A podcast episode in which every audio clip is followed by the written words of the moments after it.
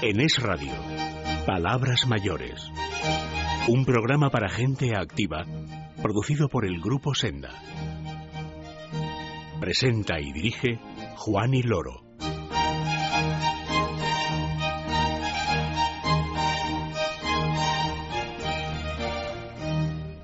Buenos días, bienvenidos a todos. Gracias por querer comenzar esta mañana de domingo con, con nosotros. Eh, estamos muy contentos de que así lo hayan decidido. Así podremos estar juntos hasta las 8 en punto de la mañana en este domingo 27 de julio.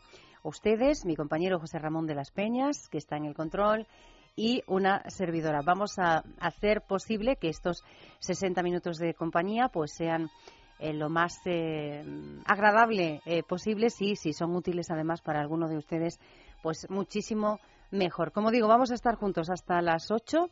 Bienvenidos, comenzamos. Tus dudas legales son palabras mayores.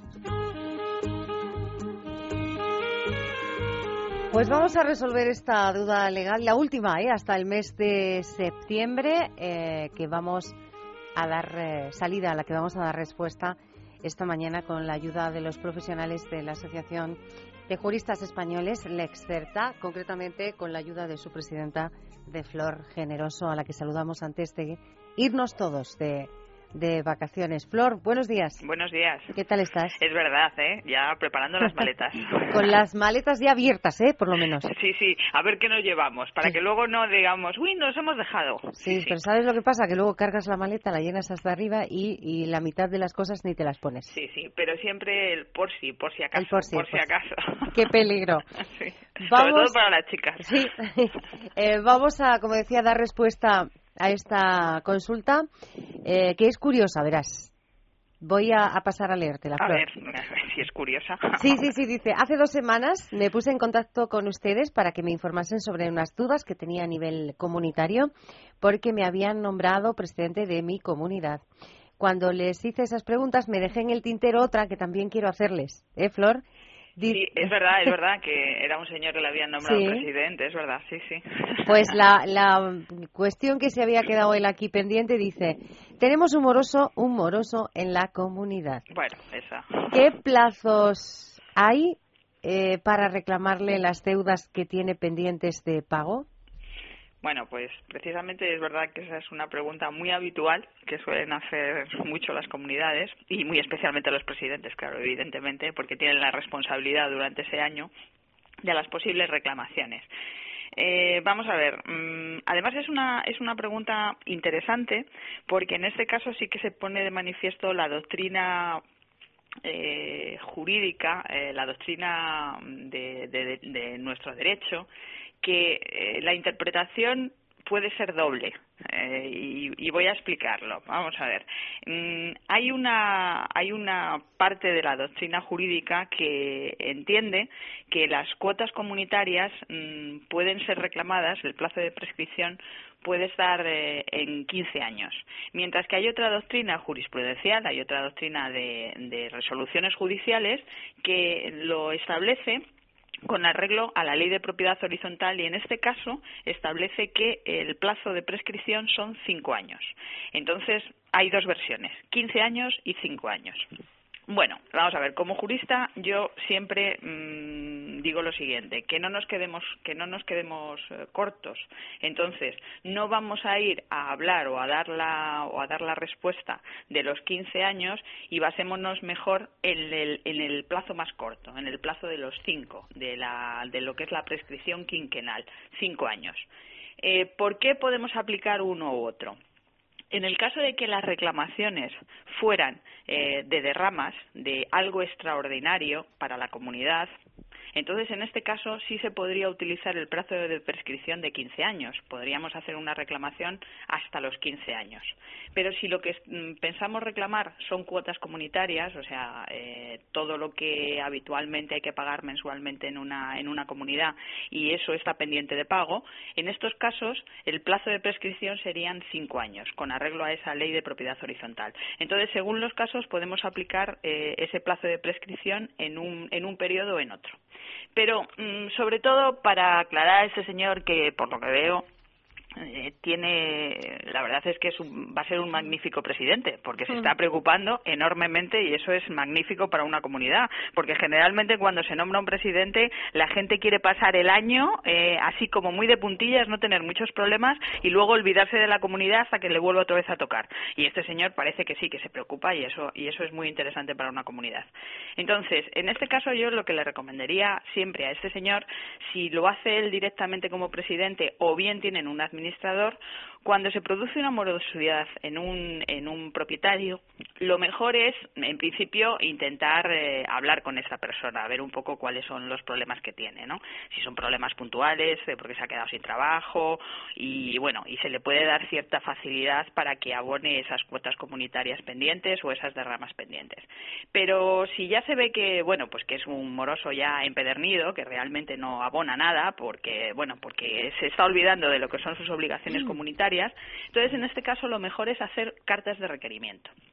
Si hacemos una carta de requerimiento y si la mandamos por conducto fehaciente, conducto fehaciente eh, siempre es vía notarial o vía burofax, si esto lo hacemos, eh, significa que cada vez que nosotros mandamos una carta de requerimiento, el plazo de prescripción se paraliza y vuelve otra vez a iniciarse. Entonces significa que si no queremos hacer de momento una demanda y queremos dar una cierta posibilidad para ver si se recupera económicamente y va abonando, pues lo mejor es mandar esa carta de requerimiento. Entonces ese plazo de prescripción ya quedaría interrumpido y vuelve nuevamente a contarse.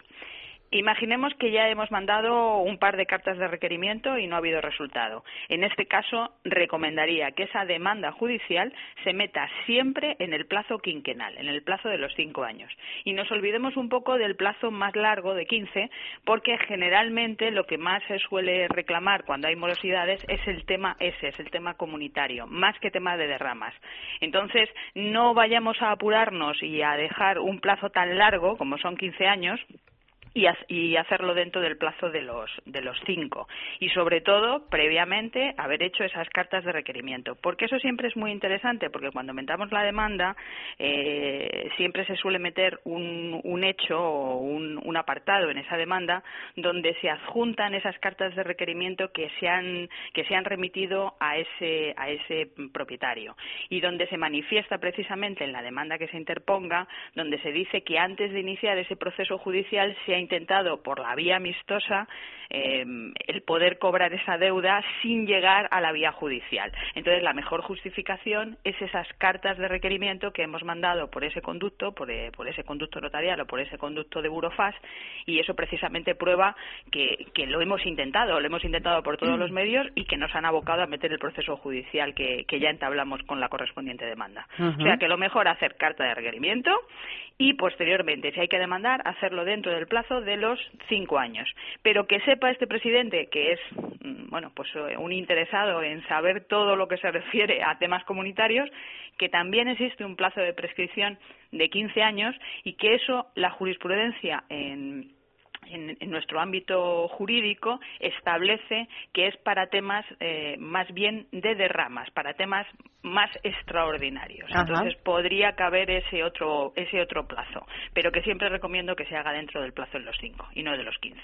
Pues ahí queda muy clarito, Flor. Vamos a repetir, eh, aunque como les decíamos a los oyentes, vamos a tener este mes de agosto eh, tanto tú como nosotros, bueno, pues un poco más libres. ¿eh? Vamos a retomar este consultorio jurídico a la vuelta de, vacaciones, eh, la primera semana de septiembre. Vamos a recordar esas fórmulas que tienen los oyentes para ponerse en contacto con vosotros, con, con Lexcerta. El teléfono es el 913 14 39 72. 913 14 3972. También hay un correo electrónico, Flor. Sí, lexcerta arroba juristaslexcerta.org lexcerta arroba juristaslexcerta.org y también tenemos una web por si visitarnos y ver un poco qué temas tratamos es www.juristaslexcerta.org www.juristaslexcerta.org Pues ahí quedan esos eh, datos de contacto. Flor Generoso, presidenta de la Asociación de Juristas Españoles, Lexperta. Muchas gracias. Nos encontramos en septiembre y que tengas un feliz verano. Gracias a vosotros. Que disfrutéis del verano, recarguéis pilas y, y que os lo paséis estupendo. Igualmente, Flor. Un abrazo. Venga, igualmente. Hasta luego.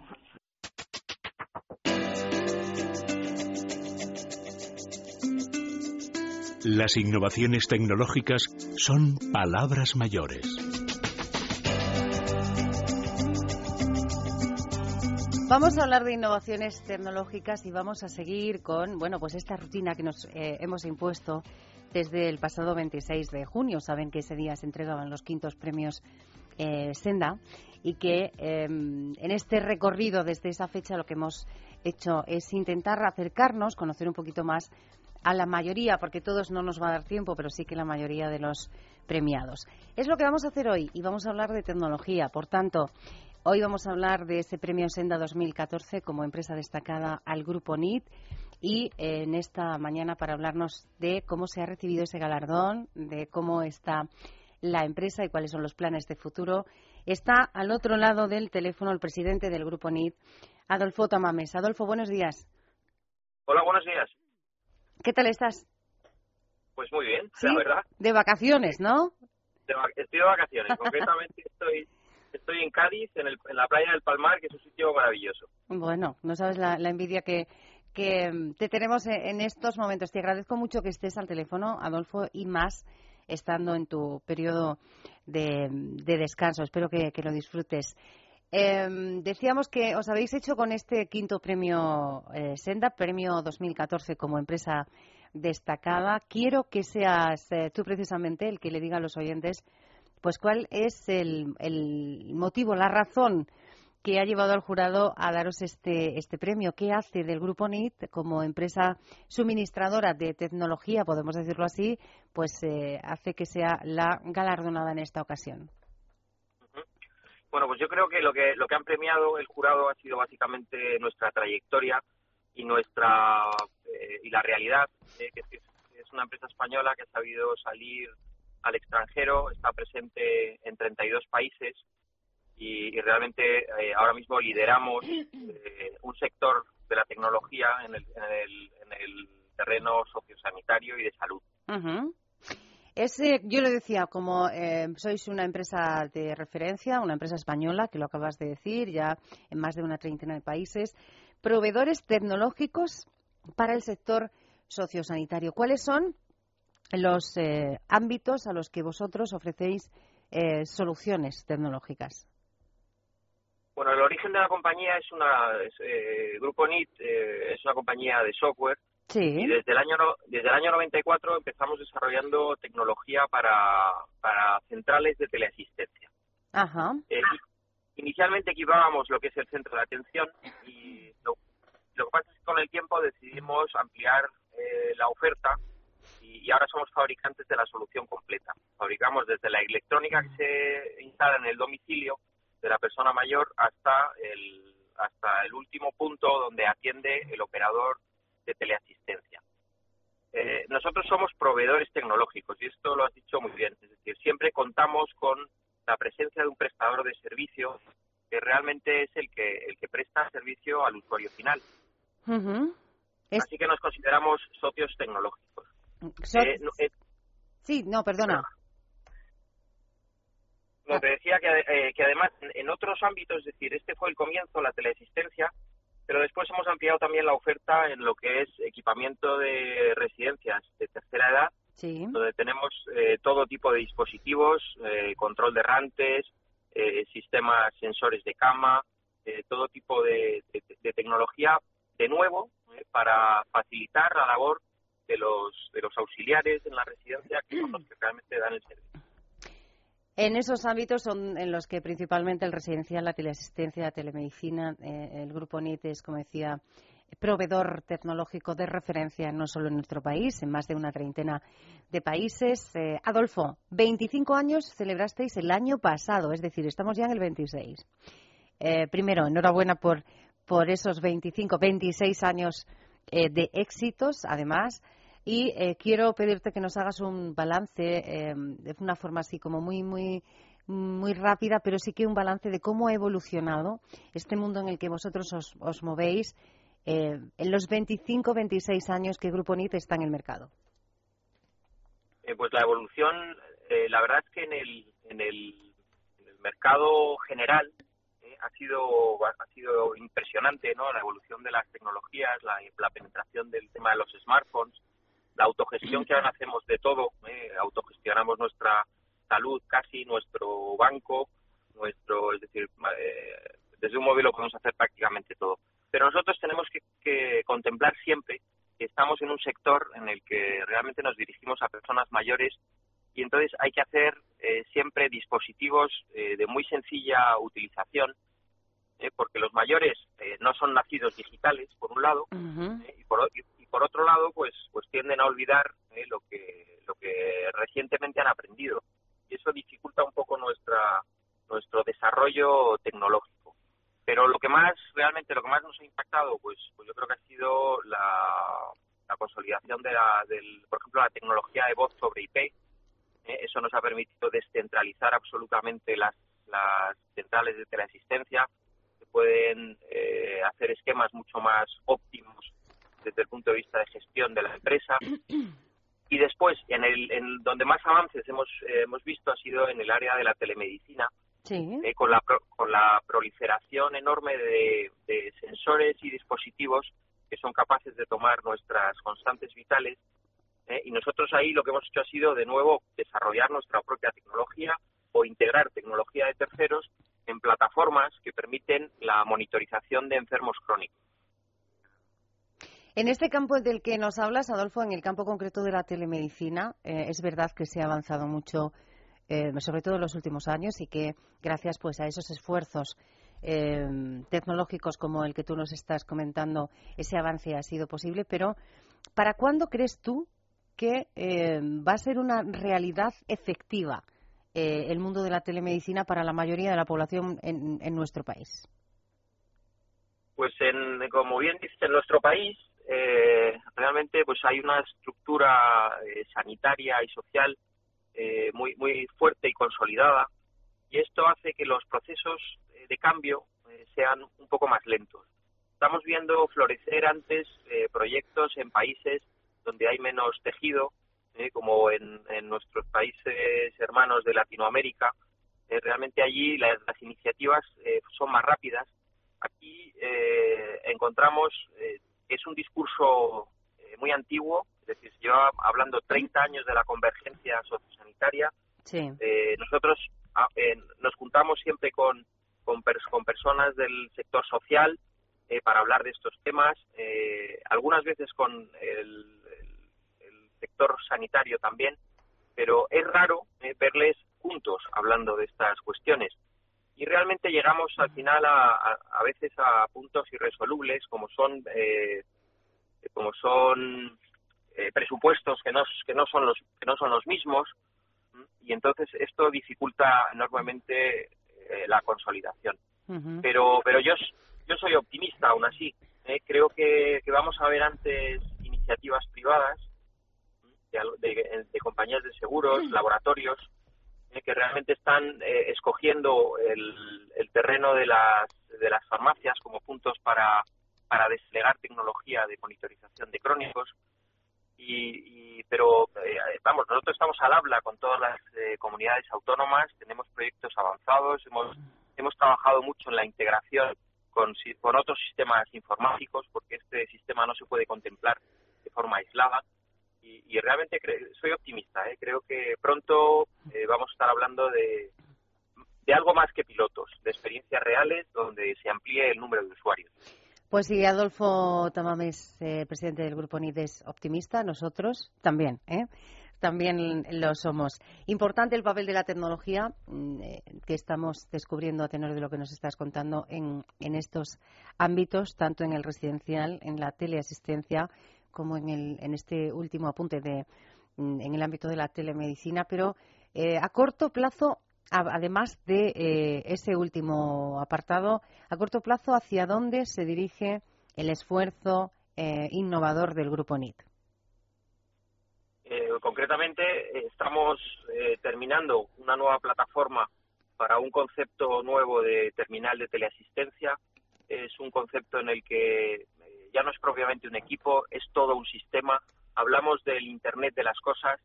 Eh, a partir de, este, de la entrada de este dispositivo en el hogar, seremos capaces de, conectar eh, todo tipo de dispositivos electrodomésticos, incluso estos equipos que hablábamos de, de telemedicina, serán conectados a través del propio terminal de teleasistencia eh, y va a acercar todavía más eh, esta tecnología al, a nuestro usuario, eh, que es el usuario mayor el enfermo crónico.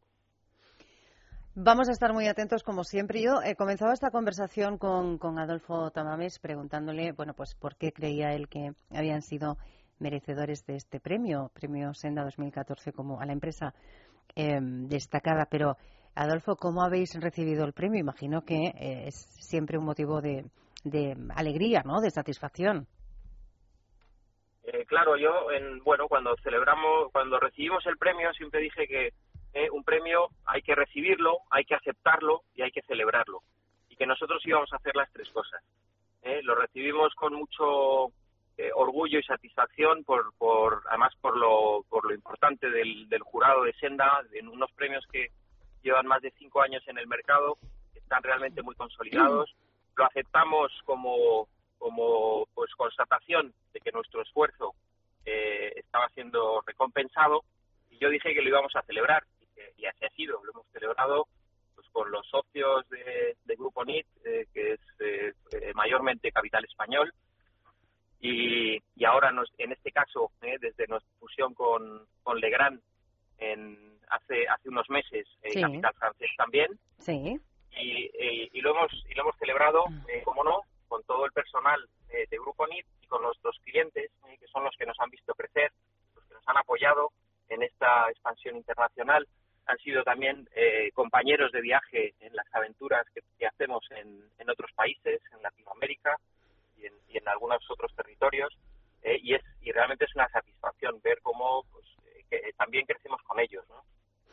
Para nosotros sí que es una satisfacción poder felicitar eh, a Grupo NIT de nuevo. Por si alguien em, quiere saber más de lo que hace esta empresa, que está en más de treinta y tantos países en todo el mundo, que tiene más de 26 años ya eh, de apuesta decidida en el mercado y que se ha convertido, como decíamos, en referente como proveedor tecnológico en el ámbito sociosanitario. Yo voy a facilitar, Adolfo, vuestra página web, que es un, bueno, pues un buen medio, un buen instrumento de presentación de lo que hace el grupo, porque como son tantas cosas, ¿verdad? Pues no, no nos da mucho tiempo en unos pocos minutos que tenemos aquí en la radio. La página para conocer más al Grupo NIT es www.gruponit, grupo NEAT, terminado en T, grupo NEAT, gruponit.com. Eh, Adolfo Tamames, enhorabuena de nuevo. Gracias por atender nuestra llamada y repito, gracias sabiendo que estás de vacaciones. Muchas gracias, ha sido un placer estar con vosotros. Que lo pases bien, que disfrutes del resto del día y de las vacaciones. Eh, gracias de nuevo, Adolfo Tamames, el presidente del Grupo NIT. Feliz día. Gracias, lo haré sin duda.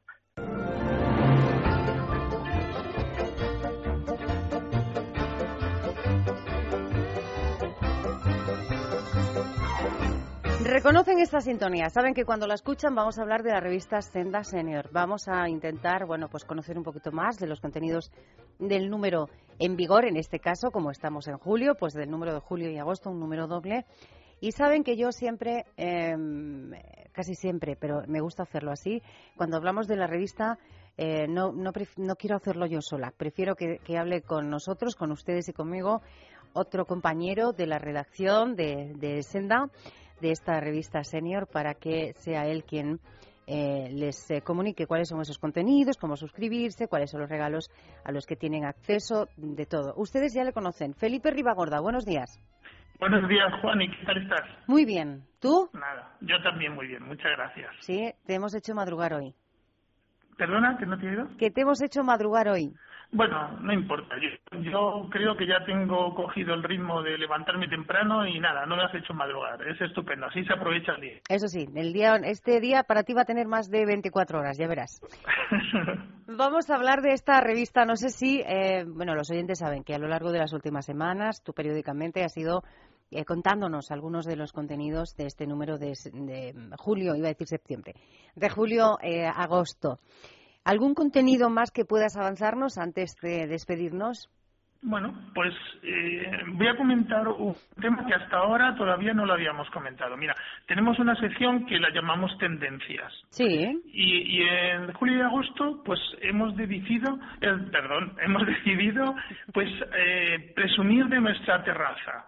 ¿Sabes? Entonces, pues aquellos que tengan una pequeña terraza, un jardín, pues damos una serie de ideas para poder amueblarlas y, encima, ya más o menos por las fechas que estamos, yo creo que las propuestas que nosotros hemos sacado, que están muy bien para presumir de terraza, que le damos pues ya bien sea pues un toque de color, un toque de estilo, eh, si elegimos a lo mejor eh, muebles de terraza de madera, preferimos de hierro forjado, hay una serie de, de, de, ambientes que, que, nos van a dar que dependiendo de cómo seamos podemos amueblar la terraza. Y además teniendo en cuenta la fecha en la que estamos, yo, yo creo que cualquiera que acudamos a los sitios que, por ejemplo, hemos recomendado, estoy seguro que rebajas vamos a tener. O sea, que encima vamos a poder amueblar la terraza, disfrutar de lo que resta de verano y tenerla estupenda para el próximo año. Eh, Felipe, terrazas, ¿nos, sirve, ¿nos sirven también los balcones? Sí, sí, ah, terrazas, balcones. Claro, porque jardines muy bien, pero no todos eh, tienen un jardín, pero un, pero un balconcito igual sí. Eh, depende cómo sea el balconcito, porque al menos una mesita pequeña y dos sillas hay que poner. Claro, por eso y hay que ponerlo con un poquito de estilo, un poquito de gusto, ¿verdad? Pues sí, sí. es la sección, se llama Tendencias. Tendencias, sí, sí. Es para presumir de nuestra terraza, de cuando invitemos a alguien para tomarnos algo en a una hora fresquita, pues nada, pues a presumir de ella. Pues todos los consejos en esta revista, en esta sección, tendencias en la revista de julio-agosto de Senior, Senda Senior. Eh, Felipe, antes eh, te pedíamos que nos avanzases algún contenido más. Yo quiero ahora que nos recuerdes cómo suscribirse a la revista y, sobre todo, cuáles son las ventajas que tiene para los oyentes el formalizar esa suscripción. A ver, eh, si tú mm, tienes, posiblemente no, pero si tienes algún problema de encontrar la revista en el kiosco, eh, yo te invito a que te suscribas, porque las vas a recibir directamente en casa. Eh, te cuesta solo 20 euros al año, que es muy poco dinero para que tengas tu revista favorita y la recibas en tu buzón. Son 10 números al año y además vas a entrar directamente en un sorteo extraordinario de un masajeador de mano de la firma Cepter, una crema solar de alta protección y otra crema antiedad de Sweet Nature, todo valorado en más de 200 euros. Te puedes suscribir durante el mes de julio y el mes de eh, agosto y entrar en ese sorteo. ¿Cómo lo puedes hacer? Muy sencillo puedes enviarnos el cupón que aparece en la página de suscripciones de la propia revista, lo puedes enviar a Grupo Senda, a la dirección de Capitán Aya, 56, séptimo D, 28020 Madrid, repito, Grupo Senda, Capitán Aya, 56, séptimo D, 28020 Madrid.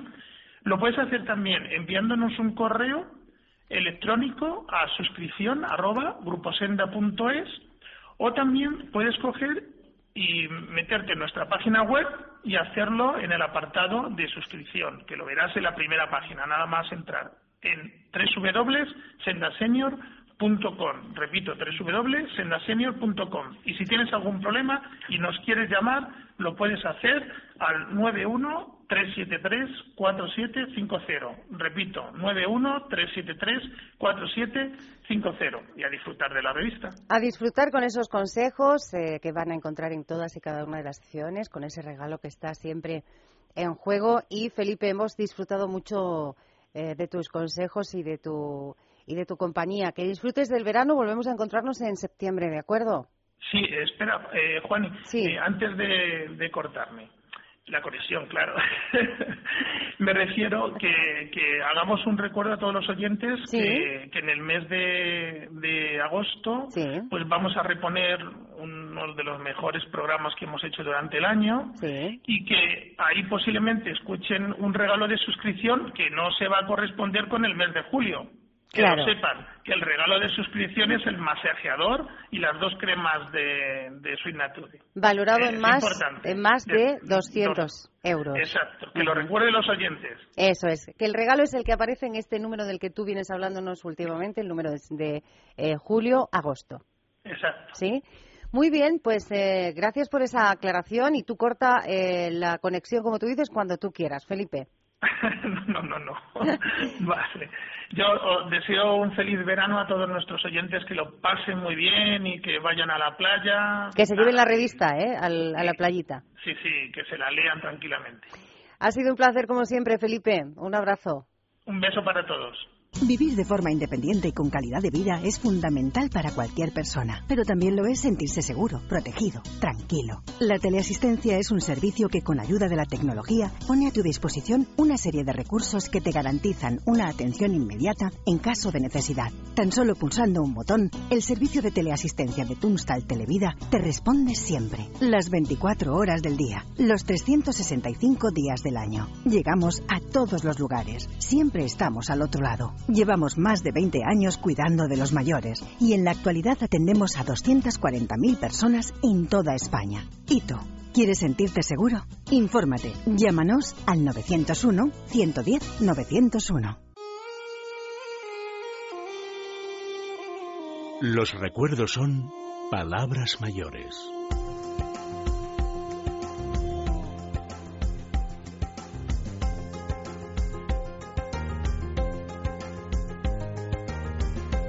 Vamos a pararnos una vez más, vamos a hacer este ejercicio con, todos ustedes, que espero que quieran hacerlo con nosotros. Nos paramos, miramos hacia atrás y eh, pensamos qué hacíamos, dónde estábamos, cómo era nuestra vida en el año en el que nos vamos a detener a estas horas de la mañana, 1976. Repito, 1976. Un año, espero que importante para, para muchos de ustedes, eh, que, que genere recuerdos bonitos y un año en el que se estrenaba en televisión una de las series, yo creo que de mayor éxito ¿eh? en aquellos momentos en nuestro país. Una serie creada por el dramaturgo uruguayo Antonio Larreta, estuvo en antena hasta 1978 y una serie, eh, ahora sigo hablando de ella, pero eh, quiero que escuchen esta sintonía, esta música que van a reconocer de inmediato.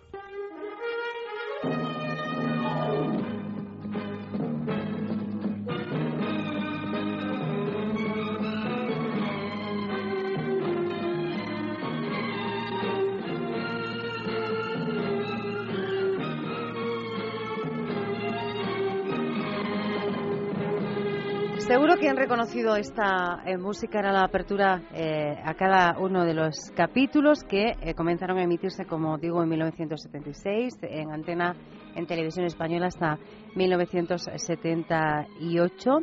La historia estaba centrada, bueno, pues en esos bandoleros del siglo XIX, sobre todo en la serranía de Ronda, aunque hubo otros enclaves en el rodaje durante esos dos años. Protagonizada por Sancho Gracia, que era Curro, Curro Jiménez, eh, José Sancho, el estudiante, Álvaro de Luna, el Algarrobo y Eduardo García, el gitano. Se estrenaba en 1976, como digo, con gran éxito, con, muchos eh, seguidores esta serie em, en televisión española. También gran éxito tuvo el disco que editó el, bueno, pues el compositor y cantautor conquense, yo diría que más eh, conocido, que es José Luis Perales. En 1976 edita el disco Por si quieres conocerme. En él hay temas como Quisiera decir tu nombre, Podré olvidar o este que escuchamos, Labrador.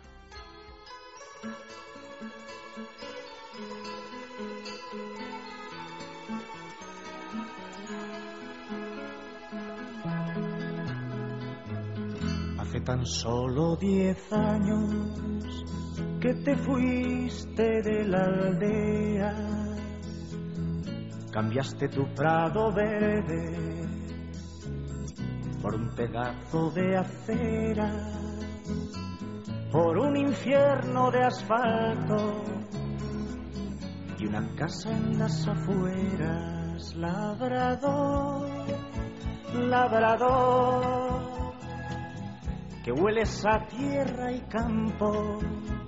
Recuerda que la ciudad labrador la hicieron para los sabios y no para un segador labrador, labrador.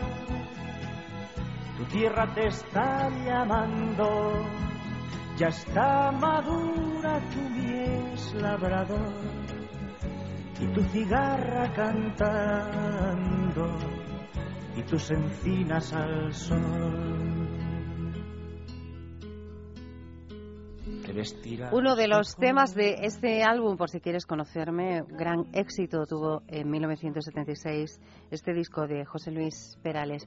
Como siempre, eh, elegimos una canción de éxito en este año y despedimos esta sección. Nos vamos a quedar con el que fue el número uno durante muchas semanas, no solo en nuestro país, también en otras partes del mundo, un éxito de Tina Charles que van a reconocer desde los primeros compases, sin duda. Es el tema que hemos elegido para eh, recordarles que durante este mes de agosto, eh, que vamos a comenzar dentro de nada, de cinco días, ustedes van a seguir escuchando palabras mayores, van a seguir escuchando este programa a la misma hora, sábados y domingo de 7 a 8 de la mañana, pero eh, van a hacerlo de una manera diferente. Van a escuchar programas que ya han sido emitidos y que hemos seleccionado para que también puedan acompañarles durante este verano.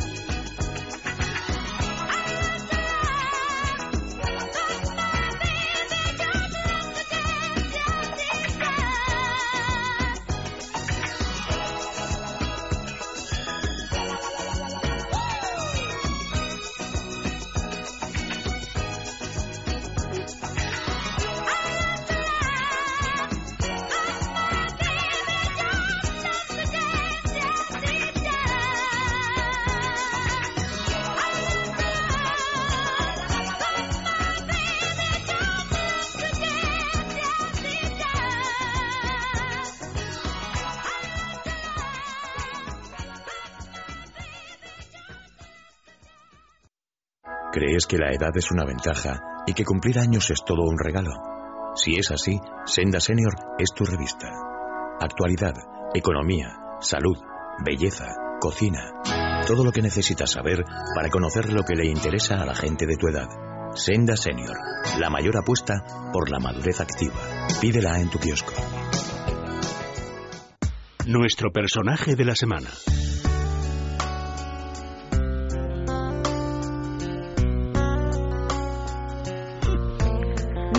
Personaje eh, de esta semana nació allá por 1963, antes de ayer, en el Prat de Llobregat, en Barcelona. Eh, ella estudió Filología Hispánica en la Universidad de Barcelona. Y bueno, hace ya algunos añitos, eh, concretamente 23 añitos, que ella reside en Frankfurt, en Alemania, que ha publicado varias novelas, muchas de ellas, casi todas, con gran éxito que eh, hoy se convierte en nuestra protagonista porque eh, es autora, coautora de la última novela que, han publicado, que está publicada por eh, la editorial Ciruela, que nos ha llegado hasta el corazón y que nos ha sorprendido mucho. Y, y, por eso hemos querido charlar con ella esta mañana, mm, presentarles a todos ustedes la novela y recomendársela como lectura de verano porque eh, fíjense en el título, El Gran Frío, que mejor que leer ¿eh? en esta época del año porque les va a dejar helado el corazón en más de un minuto. Hablo de Rosa Rivas, como digo, coautora del Gran Frío junto a Sabine Hoffman. Y Rosa, eh, esta mañana, ella creo que está en Alemania, pero está al otro lado del teléfono. Rosa, buenos días. Hola, buenos días. ¿En Alemania sí? Sí, sí, en Alemania, en Frankfurt. en Frankfurt. llegada. Pues eh, te agradezco mucho que atiendas esta, esta llamada. Y bueno, primero enhorabuena porque creo que el libro que hace poquito que se ha editado está teniendo, por lo menos críticas, son, todas buenísimas. Rosa. Pues sí, la verdad es que, bueno, que voy a decir, estoy encantada, estoy muy contenta con, con la recepción que está teniendo la novela. Eh, yo decía que está escrita eh, por ti, por Rosa Rivas, junto a Sabine Hoffman, y nos estábamos preguntando aquí, antes de, charlar contigo en el estudio, ¿es más fácil, más, más complicado? Eh, ¿Cómo es esto de escribir una novela entre dos?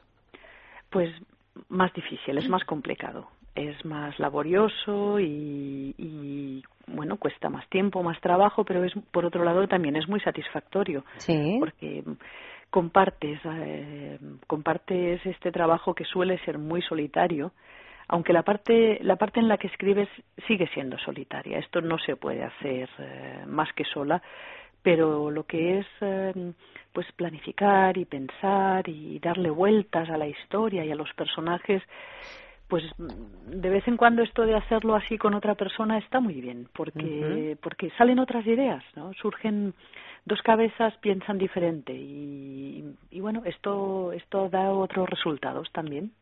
Tu primera novela en solitario, vamos a decirlo así, eh, fue El pintor de Flandes en el año 2006. Después eh, vinieron más, Entre dos aguas, eh, con anuncio en caída libre, pero esta novela que decimos que has escrito con David Hoffman no es la primera, porque ya el año pasado con ella también escribiste Don de Lenguas, que también tuvo una recepción estupenda.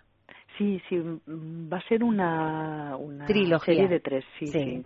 Queremos em, seguir el, hacer un recorrido por lo, por lo que fue la, la España de los años 50 de la mano de, de Ana Martí, de la protagonista, la, la joven periodista, en donde lengua es muy novata todavía y en el gran frío que transcurre en el 56 pues ya un poquito más más experimentada con más experiencia y más hecha como como periodista Ana Martí, que es eh, pues la protagonista tanto de Don de Lenguas como de El Gran Frío y de la tercera eh, novela que, que no sé, ¿para cuándo? ¿Para el año que viene ya entonces? Uy, no.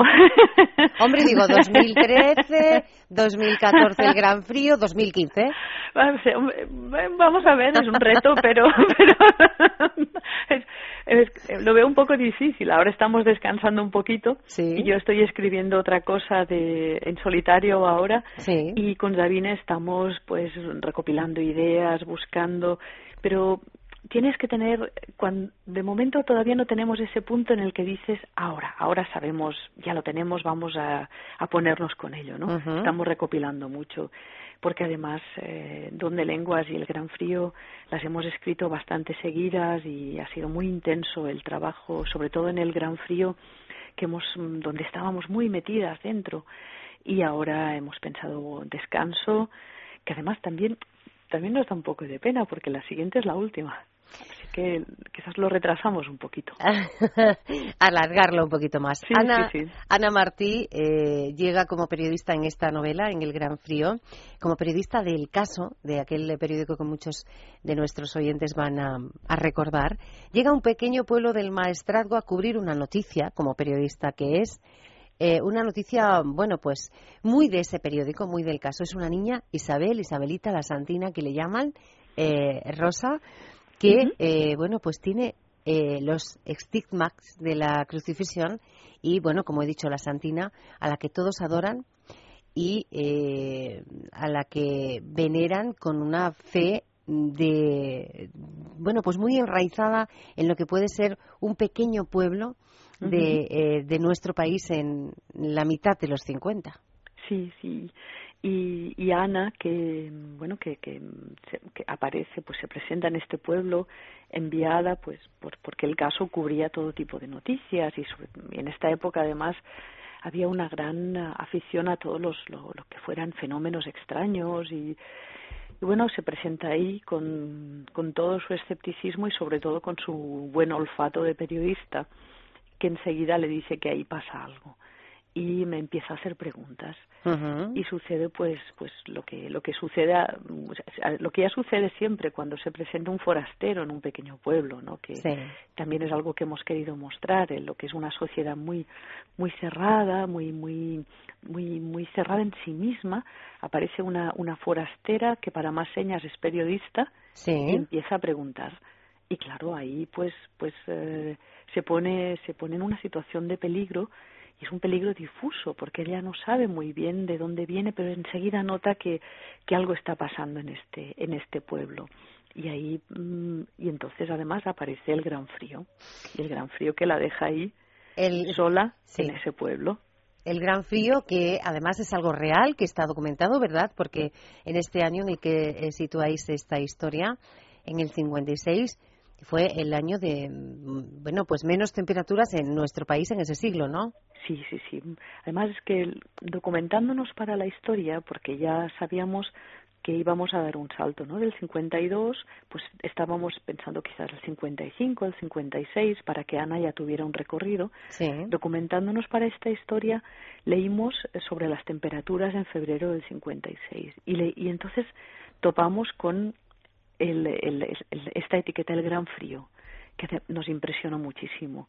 Y nos vino el título de la novela, nos vino dado. Lees El Gran Frío y sabes que la novela se llamará El Gran Frío, transcurrirá en el 56 en febrero y además en, con unas temperaturas que es que era escalofriante. Cuando, cuando lees que, que, que una ciudad como Almería llega a, a un grado o dos bajo cero, piensas, si esto era en Almería, claro. ¿cómo sería en el resto de la península? Y las temperaturas son tremendas y ves eh, pues ríos y incluso saltos de agua que se quedaron helados que es la imagen del frío más absoluta que he conocido es la del agua en movimiento que se queda helada lo he vivido en Alemania en el Mar del Norte viendo olas que se quedaron heladas en pleno movimiento y la imagen de, una, de un salto de agua en España helado me, me, me, hizo pensar esto es esto es el frío el frío casi inimaginable no ese, ese frío que además os, os, sirve eh, muy bien para envolver esa historia. Decías tú, eh, Ana Martí se queda aislada cuando está cubriendo ese, ese asunto, ese caso para el periódico en el que trabaja, pero digo, para envolver esa historia y también eh, dar esa sensación a quien va leyendo el libro de esa vida en, esos pueblos pequeñitos en, los años 50, también como Mm, de aislamiento, pero ya no solo como el pueblo sí, sino cada uno de esos personajes que habéis creado, que, bueno, yo no me atrevería, Rosa, a decir que son personajes secundarios, porque algunos están cargados de tantos matices que, mm, que uno les conoce ya igual que, que casi a Ana. Sí, sí, queríamos, queríamos pues que sean personajes que uno pueda que uno pueda que uno viva con ellos no no no queríamos personajes que tienen una función solo, sino que personajes vivos, con, con contornos, con, con muchas contradicciones también, y, y que muestran pues lo que lo, lo que era la vida en, en, en, un pueblo pequeño, todas las las, las em, dificultades que había, también el las relaciones eh, tan extrañas que hay en una, en una pequeña sociedad en la que todo el mundo sabe todo y todos están callando. Y el, y, y, el frío nos servía para, para envolverlos y, y para y, y, era, y además presentarlo casi como, como un personaje más. Es, eh, es un es un antagonista de, de Ana y, y, del pueblo entero no es un enemigo más es un es un asesino. Es, entonces tiene este tiene este rol importante y al dejarlos a todos ahí encerrados en el pueblo y a Ana completamente sola pero con otros personajes que también están muy solos no que es lo que es una novela en la que la soledad también se hace muy patente. La de Ana quizás más porque porque además no sabe con quién hablar, no, no, no tiene a nadie para, para poder expresar todo lo que está pensando, sus dudas, porque no sabe no sabe si son amigos o enemigos, por más que por algunos sienta una, una simpatía mayor, pero, pero después vamos descubriendo que todos están muy solos y que todos están o, o, muchos de ellos no, no, no tienen tampoco con quién, con quién hablar. Entonces, esto lo acentúa muchísimo este frío que, que, queríamos que el lector lo sienta, ¿no? que cuando esté leyendo la novela eh, note este frío en, en, el cuerpo. El lector va descubriendo eh, cuál es el interés pues, de Ana Martí. Está ahí para, eh, como decíamos, seguir eh, esta noticia, para ver si esa santina, si esa niña, si Isabel es realmente una santa o es todo eh, producto de, la invención humana, por decirlo así. Ella llega allí también reclamada por el cura del pueblo, con ese papel importante dentro de esa microsociedad de la que tú hablabas, el alcalde, el maestro. Y en la historia hay un momento, cuando llega ese gran frío, Rosa, que tiene, bueno, no sé si un giro, pero sí como que, que, que explota, ¿no? Que nadie es, o muchos no son lo que parecen. Sí, esta es, claro, sin querer desvelar mucho, que siempre es difícil, no. Con estas novelas tienes que ir con digo, sí. plomo, sí, sí, sí. cuando voy pensando siempre hablo más despacito cuando llegamos a estos puntos para que no se me escape nada, que no se tenga que...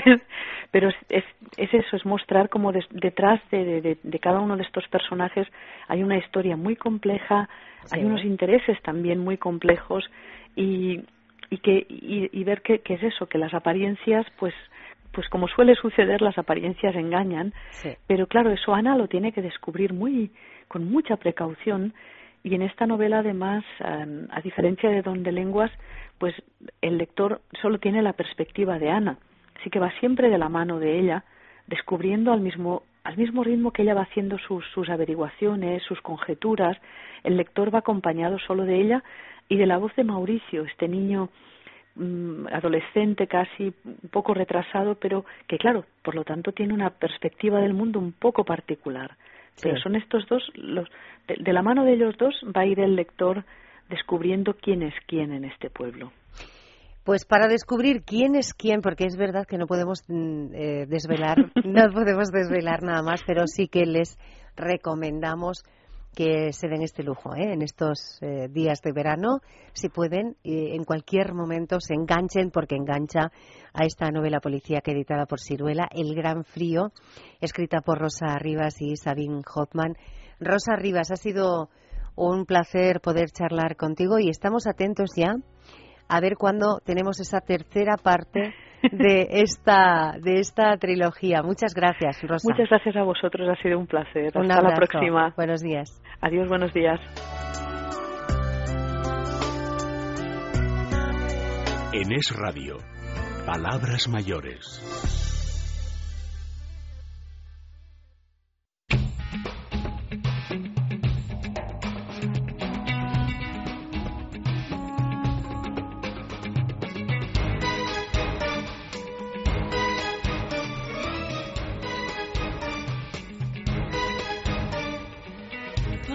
El eh, momento de despedirse y lo vamos a hacer como más nos gusta. Vamos a hacerlo con, música.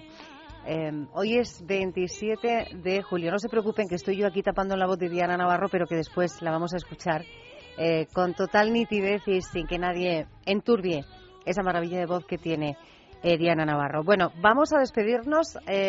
solo queremos agradecerles el que hayan estado con nosotros durante todo eh, este tiempo, durante todo el año. Eh, ya saben ustedes que en el mes de agosto El programa Palabras Mayores le va a acompañar eh, durante los fines de semana, los sábados y los domingos, de 7 a 8, y lo hará con reposiciones de algunos de los que nosotros hemos considerado de forma muy subjetiva que eran programas que, bueno, que pensábamos que ustedes podrían querer escuchar eh, de nuevo.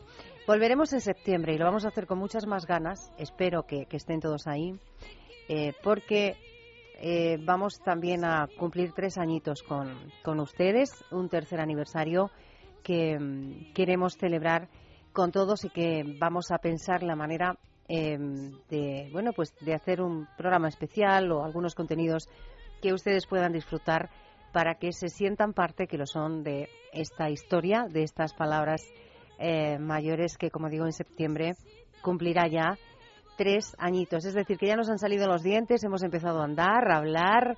Eh, José Ramón de las Peñas me dice que sí. Y a cantar. Y como estábamos él y yo aquí hablando antes de qué manera nos despedimos hoy. Bueno, con música, claro.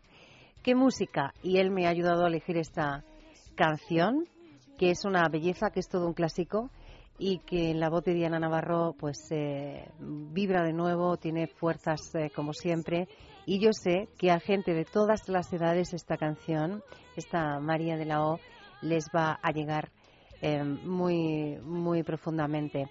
Es una canción, digo, de todas las edades, porque es de jovencitos, a quien les guste este estilo musical, de maduritos y de abuelos y de abuelas. Por eso nos despedimos con ella. Ha sido un placer, como siempre, poder acompañarles. Que tengan un feliz mes de agosto. José Ramón, ¿ponemos la canción de nuevo? Sí. Bien. Y gracias a José Ramón de las Peñas, que él también tenga un feliz eh, verano.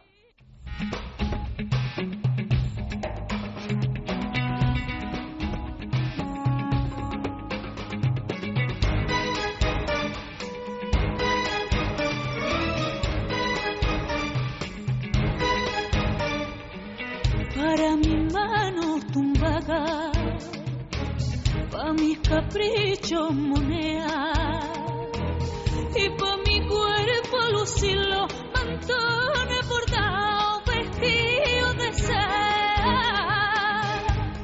la luna que yo pía la luna que me da y pasó mi pato a Villa Mafané que tiene un surtar envidio tu suerte dicen alguna al verme lucir y no saben pro de la envidia que ya me causan a mí. María de la O, qué desgraciadita gitana tú eres teniéndolo todo. Te quiere reír y hasta los ojitos tienen morado de tanto sufrir. Martito Paney, que por su curpita dejaste al gitano que fue tu querer. Castigo de Dios, castigo de Dios, que la crucecita que llevas a cuesta.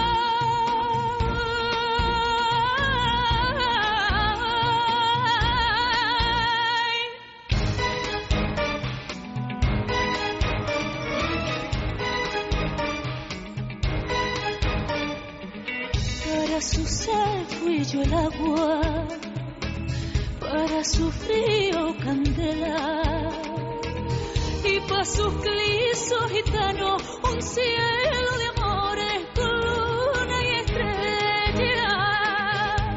Querer como que el nuestro no hay en el mundo dos, maldito dinero que a mí de su vera, así me apartó será más que reina. Me dijo a mi herpario y yo lo creí.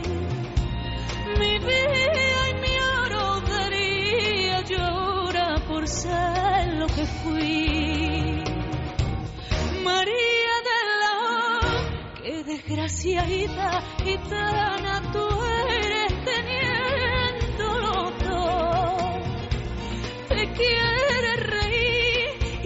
los ojitos los tiene morados de tanto sufrir. Martito Panay, que por su curvita dejaste al gitano que fue tu querer. Castigo de Dios, castigo de Dios, que la crucecita que llevas a